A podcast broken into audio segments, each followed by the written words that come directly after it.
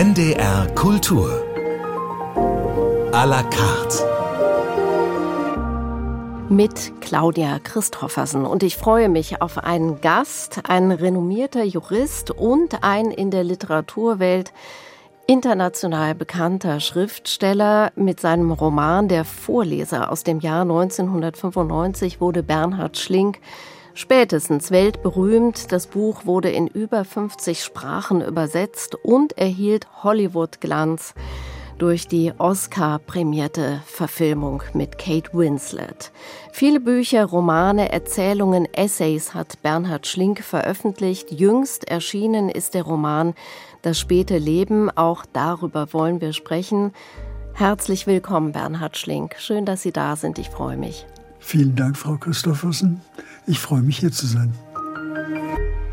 Herr Schlink, Sie waren Richter, haben an Universitäten gelehrt, zuletzt in Berlin, hatten den Lehrstuhl für öffentliches Recht und Rechtsphilosophie inne. Parallel hatten Sie Gastprofessuren im Ausland, immer wieder in New York. Inzwischen sind Sie emeritiert, pendeln aber immer noch zwischen New York und Berlin. Ich frage mich das. Wie schaffen Sie das? Hält Sie das in Bewegung? Hm. Ich habe mich dran gewöhnt an das Pendeln zwischen New York und Berlin und ich pendle ja auch nicht jede Woche oder alle 14 Tage, sondern bin drei bis viermal im Jahr dort. Und erst vor kurzem wiedergekommen, richtig? Und erst vor kurzem wiedergekommen. Ja. In Ihrem neuen Roman Das späte Leben geht es um die letzten Wochen, letzten Monate eines Mannes. Martin Brehm, 76 Jahre alt, ist Juraprofessor, verheiratet mit einer sehr viel jüngeren 43-jährigen Frau, mit der er den sechsjährigen Sohn David hat. Schnell in der Geschichte erhält er die tödliche Diagnose Bauchspeicheldrüsenkrebs. Wohl nicht länger als ein halbes Jahr. Das sind die kargen, kühlen, klaren Sätze von Bernhard Schlink, keine Girlanden, sondern gleich gerade heraus. Ist das Ihre Schule, durch die Sie als Rechtswissenschaftler gegangen sind? Ist das so? Ich weiß nicht, ob mein rechtswissenschaftliches Schreiben mein literarisches geprägt hat oder ob beides davon geprägt war, dass ich immer klar und einfach schreiben wollte. Das hängt vielleicht mit meiner Mutter zusammen. Ich erinnere mich, ich war neun Jahre alt und war mit meiner Mutter zu Fuß unterwegs zum Einkaufen auf einem Spaziergang und sie fragte mich, was hast du heute in der Schule gelernt? Und ich, der Sextale, sagte, das ist zu kompliziert, als dass ich es dir erklären könnte. Meine Mutter, studierte Frau, sagte nicht etwa, du wirst mir ja ein arroganter Schnösel, sondern sie, die Schweizerin, sagte, in einer Demokratie muss man jedem alles erklären können. Und das hat sich mir wirklich tief eingeprägt. Und ich wollte als Jurist klar und einfach und verständlich schreiben. Und ich wollte das von Anfang an auch in meinem literarischen Schreiben. Ich wollte nicht so schreiben, dass es entziffert werden muss sondern es soll leicht gelesen werden können und die Beschäftigung soll nicht mit dem Lesen, sondern mit dem Aufnehmen, mit dem Beschäftigen, mit dem Inhalt stattfinden. Das Schreiben und das Verstehen und das Erzählen, das werden wir gleich noch vertiefen. Sie haben sich für diese Sendung Beethoven-Sonaten gewünscht, gespielt von Glenn Gould. Die Musik für unsere Stunde was hat es mit dieser Musik auf sich? Ich bin vor allem mit Bach aufgewachsen. Protestantisches Theologenhaus, Bach-Choräle jeden Sonntag, manchmal unter der Woche. Das war meine Kindheit und Jugend. Und ich habe Beethoven ein bisschen spät in meinem Leben kennengelernt, lieben gelernt und in der Corona-Zeit wo ja vieles wegfiel und sich für vieles Zeit ergab, habe ich äh, Beethoven-Sonaten, Einspielungen verglichen und bin zu Glenn Gould gelangt und bei ihm geblieben und finde, er spielt ihn einfach besser als alle anderen. Dann beginnen wir mit dem dritten Satz aus Beethovens Sturmsonate.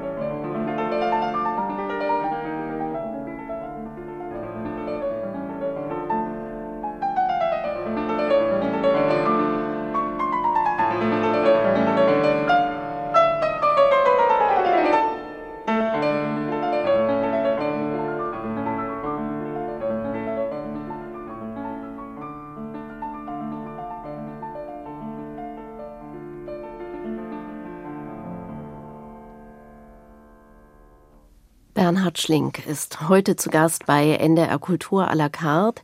Das späte Leben heißt Ihr neuer Roman. Darin geht es um die letzten Monate, die Martin Brehm, der Protagonist, zu sortieren versucht. Er weiß, die Zeit läuft und es geht ihm um die wichtige Frage, wie füllt man diese Zeit?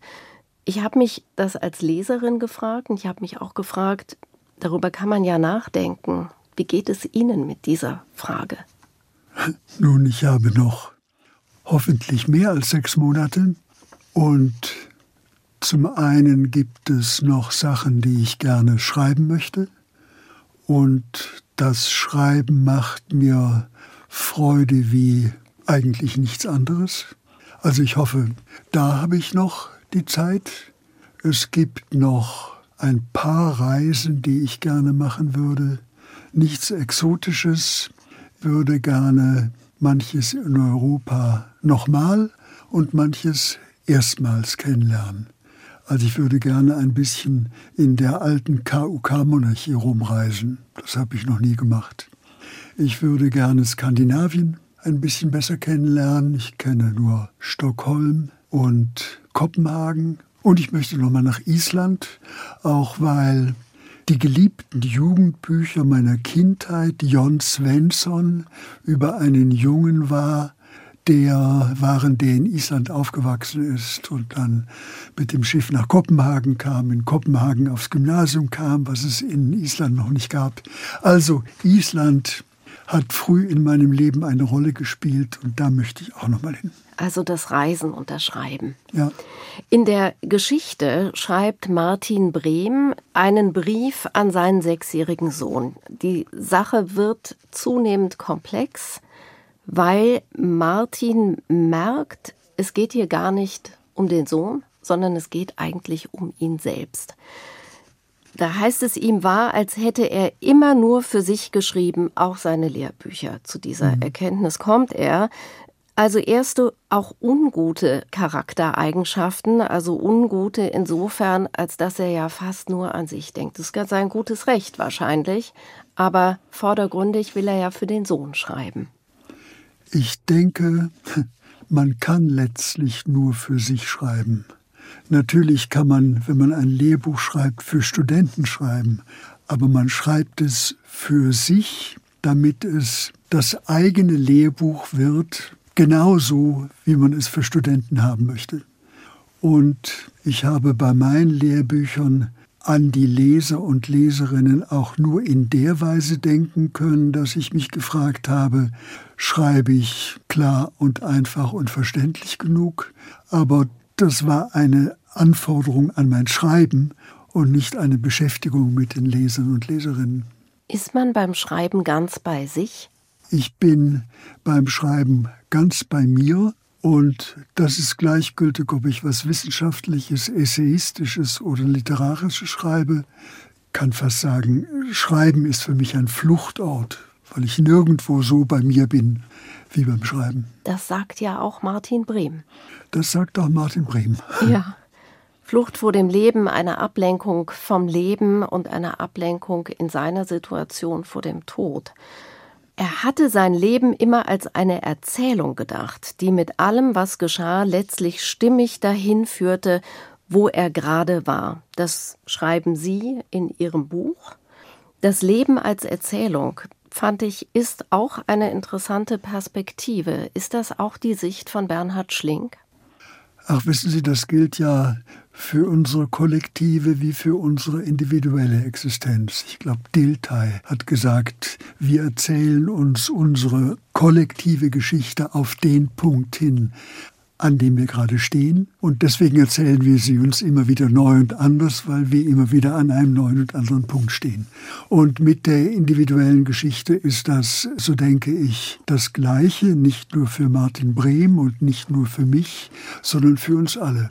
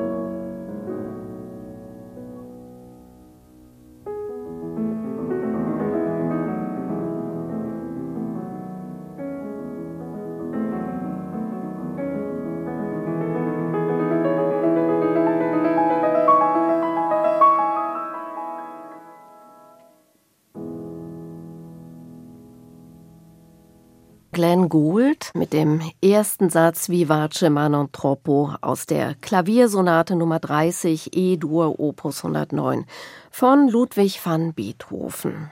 Musik, haben Sie eben auch schon mal angedeutet, ist ein Thema einerseits in Ihren Büchern, war aber auch ein Thema in Ihrer evangelischen Familie wenn man das so sagen kann. Martin Brehm, der Protagonist, kommt aus einem frommen Elternhaus, sagt er.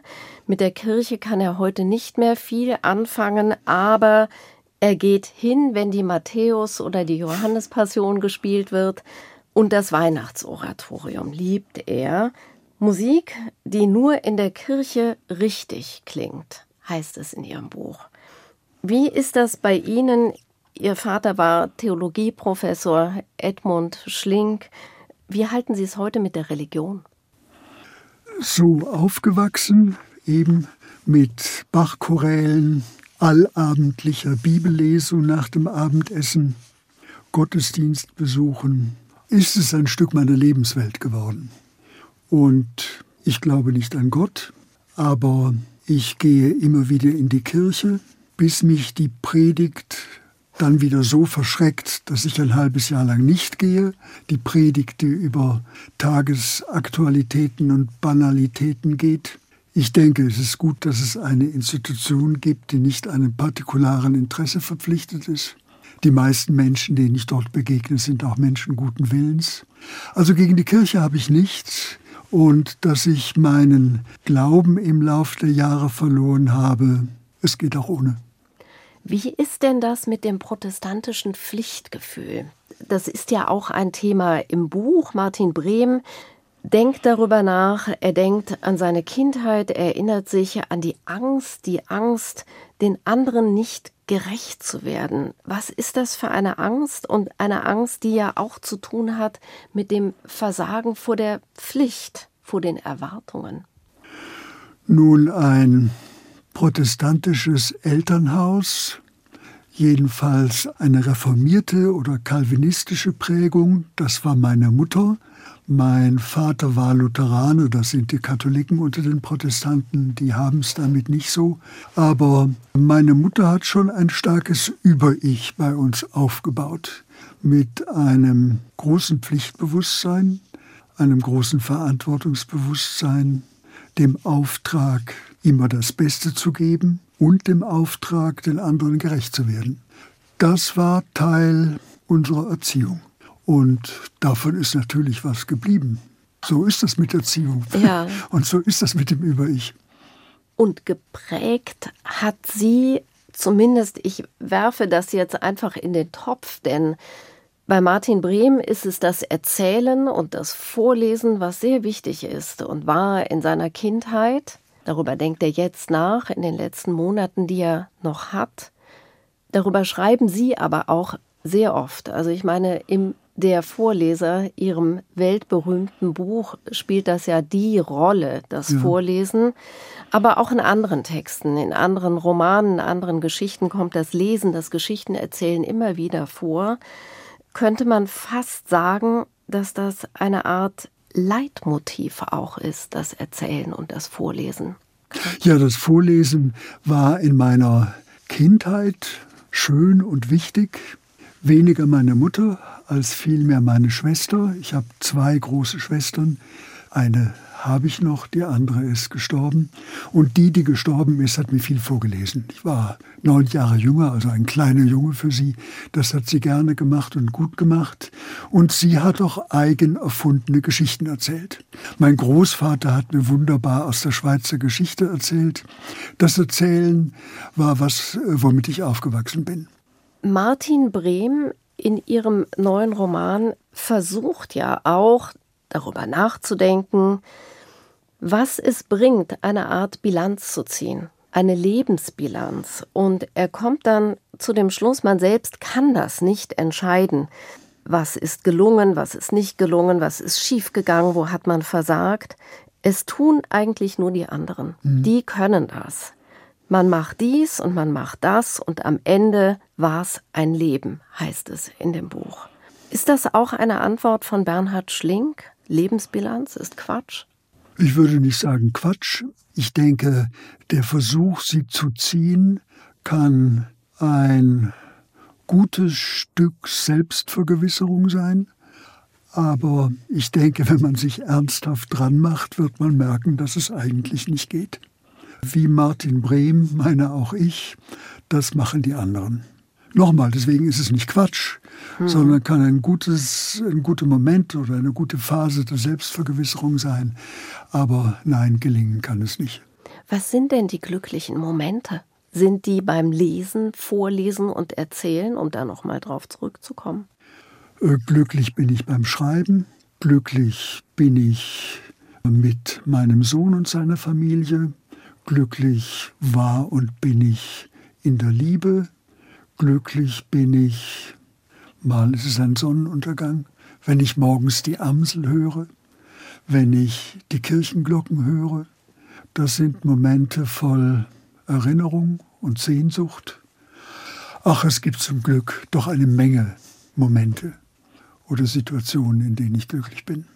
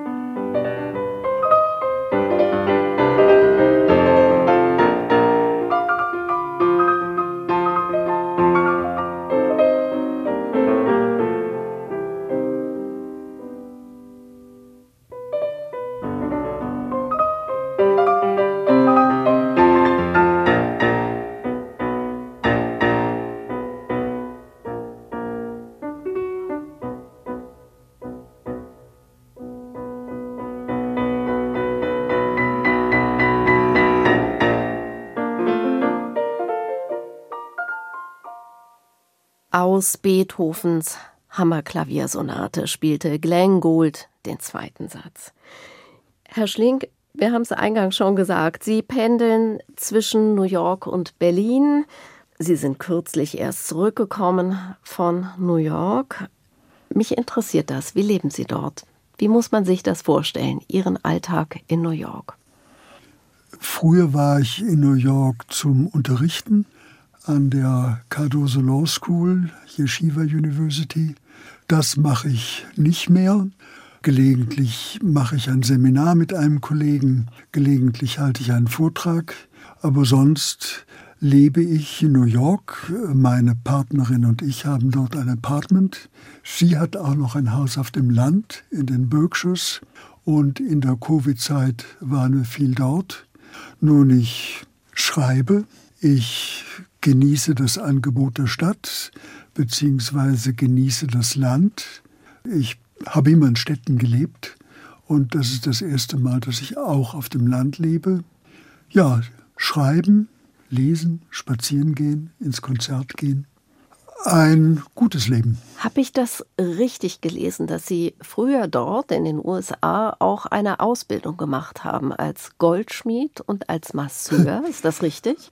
Als ich junger Professor war, Anfang der 80er Jahre, merkte ich, dass mir was im Leben fehlt und wusste zunächst nicht, was es ist und habe dann das Goldschmieden versucht, das war noch in Freiburg und in Kalifornien, wo ich einen Freund hatte, gibt es Esselen, eine Einrichtung wunderbar an der Küste gelegen mit heißen Quellen, wo Yoga und Tai Chi und alle möglichen Gruppensachen angeboten wurden und werden und unter anderem Massage. Und dort war ich und die Massage, das gefiel mir gut, auch diese sehr intensive, wortlose Kommunikation, die es ja ist. Und ich habe dann am California Massage Institute in San Francisco eine, das war nur kurz, eine dreimonatige Ausbildung zum zertifizierten kalifornischen Masseur gemacht. Also stimmt das? Ja, das stimmt. Ja. Ja, Amerika, kommen wir vielleicht darauf auch zu sprechen, wählt in diesem Jahr einen neuen Präsidenten. Ja. Die Vorwahlen laufen, Donald Trump ist wieder im Rennen. Verstehen Sie das? Also verstehen Sie, warum er einen so großen Erfolg hat? Können Sie das nachvollziehen?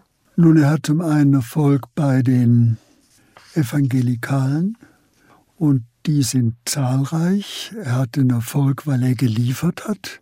Er hat das Gericht, den Supreme Court, so besetzt, dass der Schwangerschaftsabbruch entlegalisiert wurde.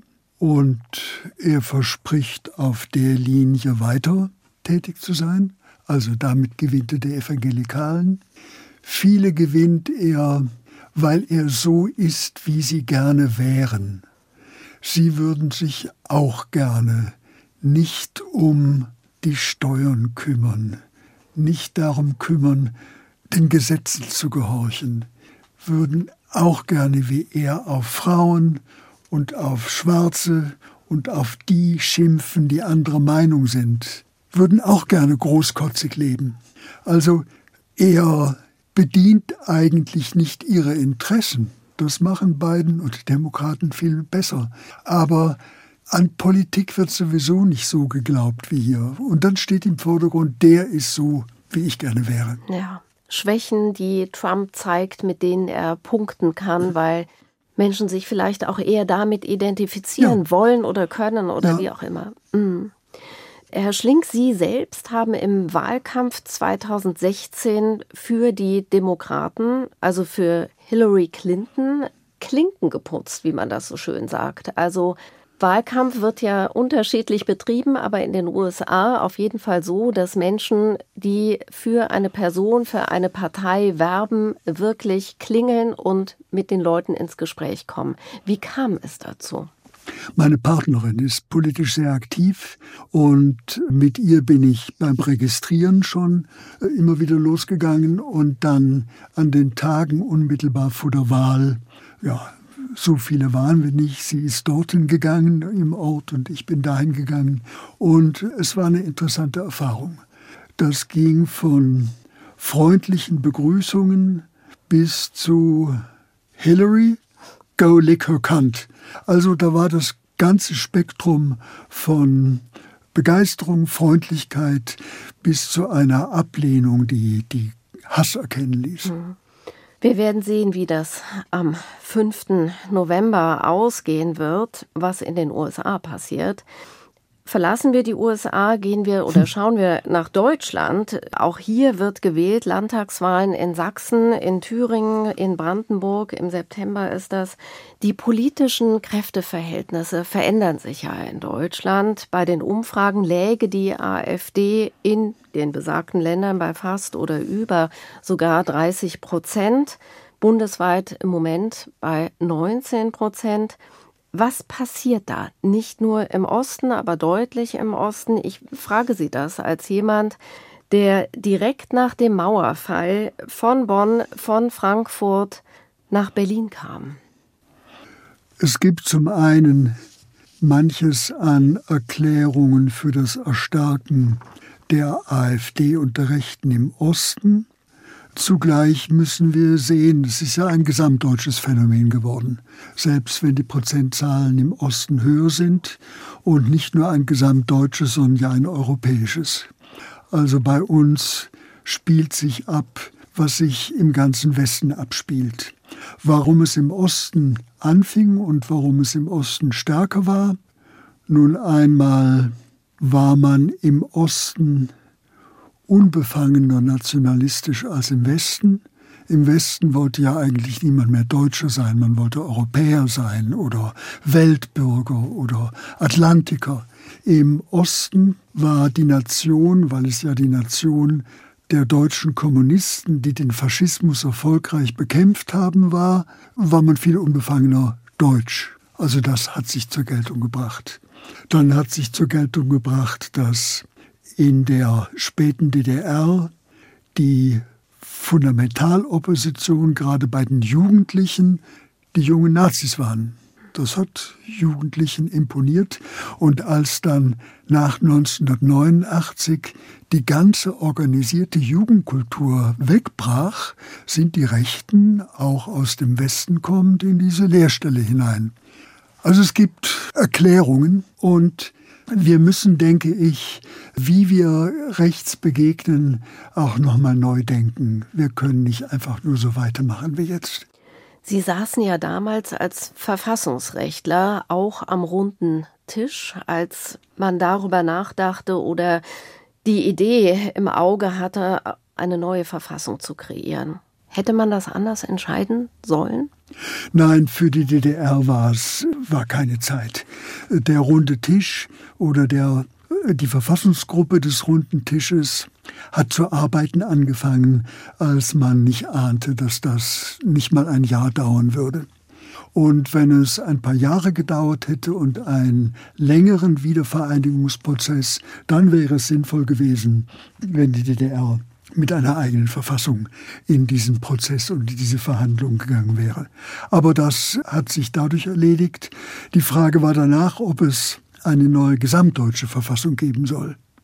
Und äh, da waren viele, gerade auch vom runden Tisch, dafür. Es war keine breite gesellschaftliche und politische Bewegung da, die das gewollt hätte. Und ich fand dann, das wäre doch ein Kunstprodukt geworden. Also zur Übernahme des Grundgesetzes gab es, so meine ich, keine rechte Alternative.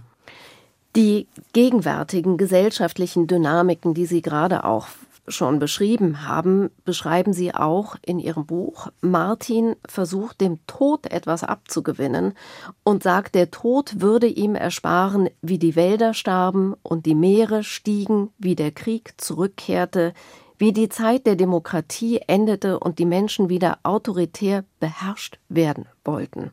Das ist ja ein beklemmendes Gefühl ja. auch und ein beklemmendes Bild, finde ich. Ja. Das sehen Sie so.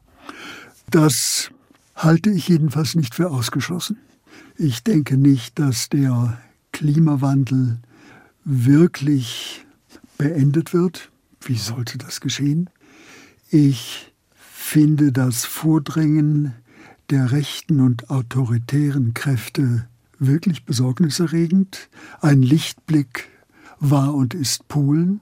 Zugleich sehen wir in Polen, wie schwierig es ist, wenn über eine gewisse Zeit die autoritären Kräfte geherrscht haben, die Entwicklung wieder zurückzudrehen. Mhm. Und ob es in Polen wirklich gelingen wird, wissen wir noch gar nicht. Also ich halte nicht für ausgeschlossen, dass die Zeit der Demokratie, die wir lange erlebt und ganz selbstverständlich genossen haben, auch wieder vorbei ist. Glenn Gould mit dem dritten Satz aus der Klaviersonate Nummer 13 in S-Dur Opus 27 Nummer 1 von Ludwig van Beethoven.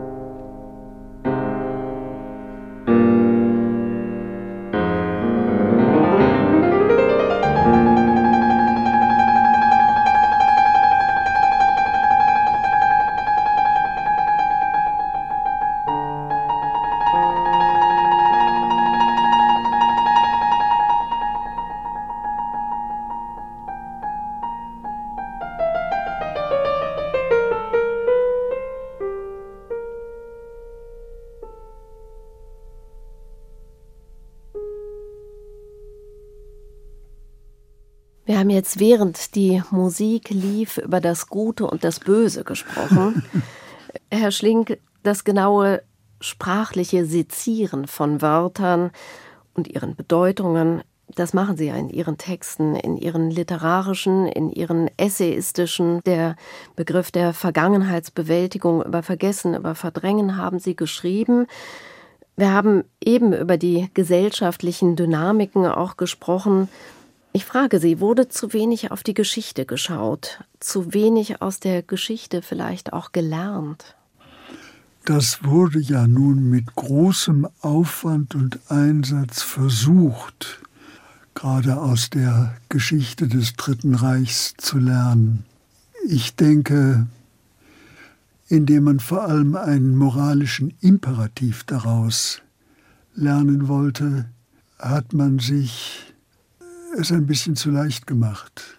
Es hat bei uns doch zu einem Moralisieren geführt, das sich auf die Sachen und Probleme gar nicht so recht einlässt, sondern ganz schnell mit dem moralischen Urteil da ist.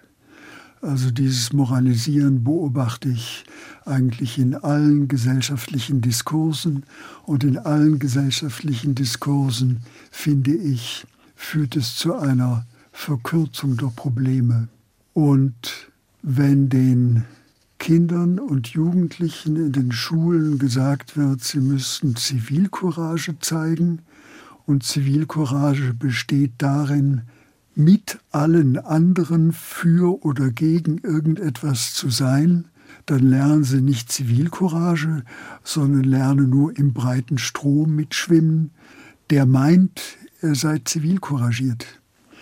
Also ich denke, dass wir es uns mit dem Lernen aus der Vergangenheit zu leicht gemacht haben, wenn wir den moralischen Imperativ draus gezogen haben. Und also sehen Sie die ganzen Verurteilungen, die heute über Gestalten aus der Vergangenheit ausgesprochen werden, ohne dass man genau hinguckt, was haben die wirklich gemacht, was waren ihre Lebensumstände? Wozu wurden sie genötigt? Wem konnten sie sich nicht entziehen? Was war Opportunismus? Was war vielleicht wirklich der Versuch, Schlimmeres zu verhindern? Nur wenn man all das mit in den Blick nimmt, kann man aus den individuellen Schicksalen etwas lernen, nicht indem man sagt, naja, er war ja in der Partei und damit ist er erledigt. Oder er hat ja das und das geschrieben, damit ist er erledigt ein zu schnelles Bewerten ohne die Faktenlage, die Sie ja als Jurist ein zu schnelles, ja. aus einem zu schnellen moralischen Urteil und einer moralischen Verurteilung lernt man gar nichts. Sie haben als Jurist, auch als Schriftsteller, oft über Schuld auch nachgedacht. Also Menschen werden schuldig, werden in Schuld verstrickt. Mich hat das an Karl Jaspers erinnert, der 1946, mhm. also unmittelbar nach Kriegsende, das Buch Die Schuldfrage geschrieben hat und zu einer kritischen Selbstbefragung auch aufruft, kann man vielleicht so sagen, wo habe ich falsch gefühlt, falsch gedacht, falsch gehandelt. Also das nennt er kritische Selbstbefragung. Das Gewissen, die Moral oder die Vernunft sind ja, sind immerzu gefordert. Die sind ganz gewiss immerzu gefordert. Und wir werden schuldig, weil wir etwas machen, was wir nicht machen sollten oder etwas nicht machen, was wir machen sollten. Es gibt auch, auch das hat mich immer wieder beschäftigt, es gibt auch die Schuld, in die wir gewissermaßen schuldlos geraten. Ödipus, der nicht weiß, dass er den Vater erschlägt und nicht weiß, dass er mit der Mutter schläft. Aber auch die sogenannte zweite Schuld, also die Schuld der zweiten Generation, die ja darin bestand, dass sie die Eltern oder für den einen war es der Lehrer oder der Professor, dem man viel verdankt, den man verehrt, den man geliebt hat, von dem man irgendwann erfährt, was er gemacht hat, nicht ausgestoßen, sondern in der Gemeinschaft der Solidarität, vielleicht der Liebe behalten hat. Das ist eine Verstrickung in Schuld, die etwas Unvermeidliches hat. Natürlich kann man sagen, man kann mit dem Vater einfach brechen und Ganz wenige haben das ja auch gemacht.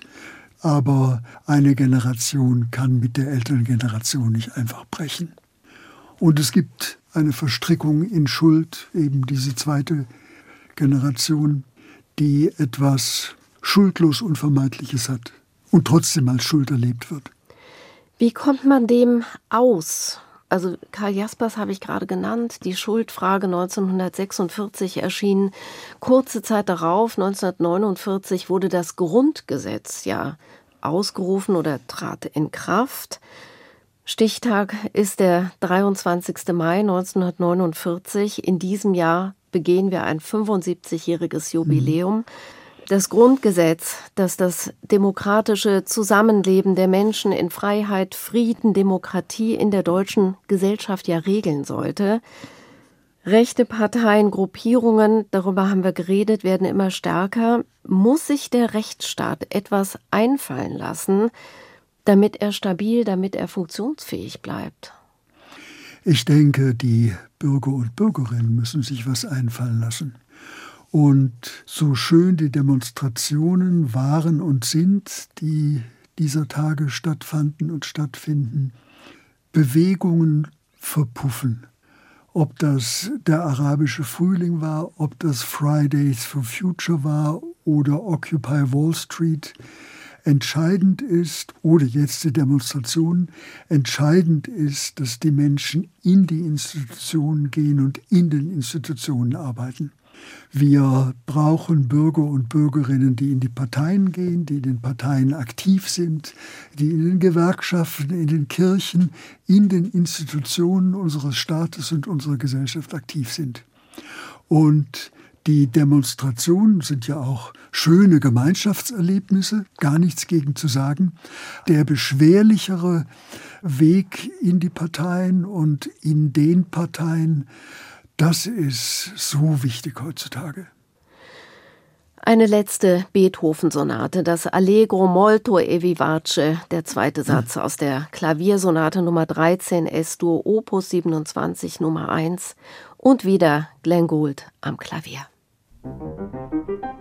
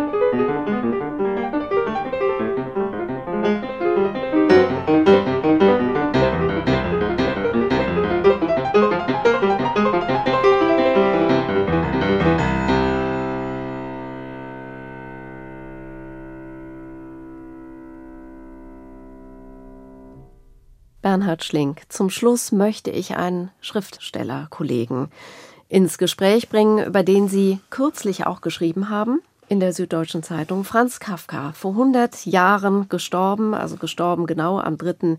Juni 1924. Sie räumen in diesem Artikel auf mit einem herkömmlichen Bild, einem herkömmlichen Kafka-Bild. Sein Beruf als Jurist war für ihn keineswegs eine Last, sondern hat ihn letzten Endes auch stolz gemacht und hat ihn sehr glücklich gemacht. Ich weiß nicht, ob sehr glücklich, aber glücklich denke ich schon. Er war ja ein sehr guter Jurist. Wir haben inzwischen Zugang zu den Arbeiten, die er als Jurist gemacht hat, und die sind klar, gedanklich diszipliniert, dogmatisch, so heißt das bei uns, durchgearbeitet. Das sind äh, gute juristische Arbeiten. Und man macht gut nur, was man gerne macht. Was man nicht gerne macht, macht man auch nicht gut.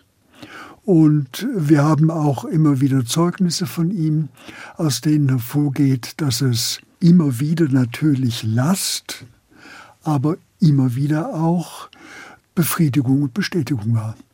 Wie verhält sich das bei Ihnen? Äh, diese Frage liegt natürlich sofort nahe. Sie waren bis zu Ihrer Emeritierung lange Jurist, bis Sie sagten jetzt nur noch Literatur. Nein, das, nein? Nein, auch jetzt noch mache ich gelegentlich was Juristisches. Schreibe mal ein Gutachten oder ein Essay, in dem es um Juristisches geht. Sterbehilfe hat mich beschäftigt. Das freiwillige oder pflichtige Gesellschaftsjahr beschäftigt mich und das ist ja auch ein juristisches Problem. Nein, ich war immer froh, dass ich nicht zwischen Recht und Literatur wählen musste, sondern dass beides in meinem Leben seinen Platz hatte. Und bin jetzt noch froh. Ging vielleicht auch sogar das eine nicht ohne das andere? Das kann ich nicht sagen. Jedenfalls für mein mit dem Leben glücklich sein hat es beides gebraucht. Sie lieben das Schreiben, haben Sie auch gesagt, weil die Welt der Literatur anders als die Welt der Wissenschaft ist. Was ist dann für Sie Literatur im Unterschied zur Wissenschaft, habe ich mich gefragt. Mehr Gefühl, mehr Fiktion, mehr Drama vielleicht auch? Philosophie ist ihre Zeit in Gedanken gefasst, Literatur ist ihre Zeit in Geschichten gefasst und beide Mal geht es darum, die Zeit zu fassen, ihr Gestalt zu geben und dieses Gestaltgeben, das hat mich glücklich gemacht, sei es in der Wissenschaft, sei es in der Literatur. Kafka wurde am 3. Juli 1883 geboren. Sie feiern am 6. Juli ihren 80. Geburtstag. Ja. Man könnte also sagen, es gibt nicht nur eine fachliche, sondern vielleicht auch eine astrologische Nähe zu Kafka.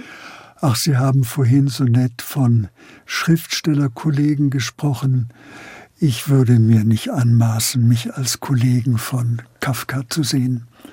Das ist doch eine ganz andere Kategorie, in der er geschrieben hat, ich erzähle Geschichten.